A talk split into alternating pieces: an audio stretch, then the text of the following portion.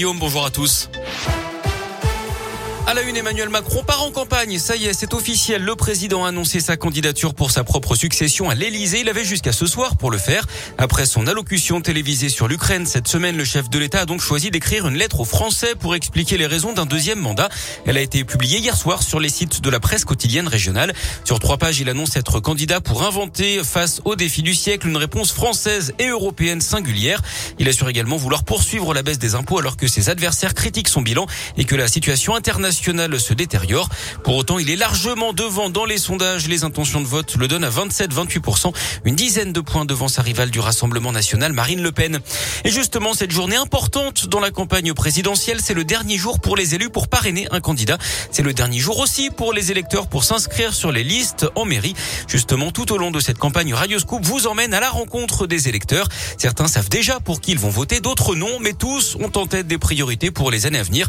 Ce matin, place aux étudiants Léa Dupérin s'est rendue sur le campus de l'université Lyon 2. Alice et Camille sont étudiantes en master de philo déçues du quinquennat Macron. Elles suivent la campagne mais regrettent un peu le niveau du débat. On parle beaucoup d'immigration, on parle beaucoup de sécurité. Enfin, j'ai l'impression qu'on est dans des thématiques de droite, voire d'extrême droite constamment. Globalement, les questions sociales, la lutte contre les inégalités, je trouve euh, délaissée. Je sais pas, moi j'ai une grosse impression de brouhaha et de choses qui se répètent indéfiniment. Ça m'exaspère en fait. Toutes les deux iront voter le 10 avril. Pour Alice, ce sera Mélenchon j'ai pas voté jusqu'ici parce que j'étais pas sûre de mes convictions, mais là, euh, ça me paraît vraiment nécessaire de voter. J'ai vraiment pas envie d'un autre quinquennat de Macron. J'ai l'impression que c'est Mélenchon qui propose le plus de solutions et qui est le plus concret dans son discours. Camille, en revanche, n'a pas fait son choix. Pour l'instant, je sais absolument pas. En fait, personne ne me convainc et honnêtement, ce sera forcément par dépit. J'ai aucune idée, malheureusement. Mais sinon, j'irai voter, bien sûr. Hein, mais s'il faut voter blanc, euh, je voterai blanc. L'un des candidats aura peut-être d'ici là réussi à la convaincre. Et oui, le premier tour de l'élection présidentielle ce sera le 10 avril.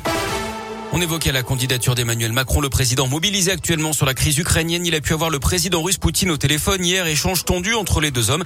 Emmanuel Macron a expliqué que le pire était à venir, que Poutine voulait prendre le contrôle de toute l'Ukraine. Les pourparlers menés hier entre les deux camps n'ont pas permis de trouver une solution, loin de là. En revanche, un accord a été trouvé pour la création de couloirs humanitaires permettant l'évacuation de civils. Sur le terrain, les autorités ukrainiennes accusent les Russes d'avoir fait au moins 33 victimes civiles dans une ville du nord du pays. Deux écoles auraient été touchées. L'offensive a redoublé d'intensité avec des bombardements sur plusieurs villes et des manœuvres d'encerclement. En sport en tennis, l'aventure continue pour Caroline Garcia, la lyonnaise qualifiée pour les quarts de finale de l'Open 6e sens métropole de Lyon. Elle a battu à l'italienne Trevisan en 3-7 et retrouvera la belge Van Vank cet après-midi. En foot, la 27e journée de Ligue 1 Lyon est à Lorient ce soir à 21h. Et puis du handball, le début des qualifications à l'Euro, victoire de l'équipe de France féminine hier soir face à la Croatie. Score final 21 à 19.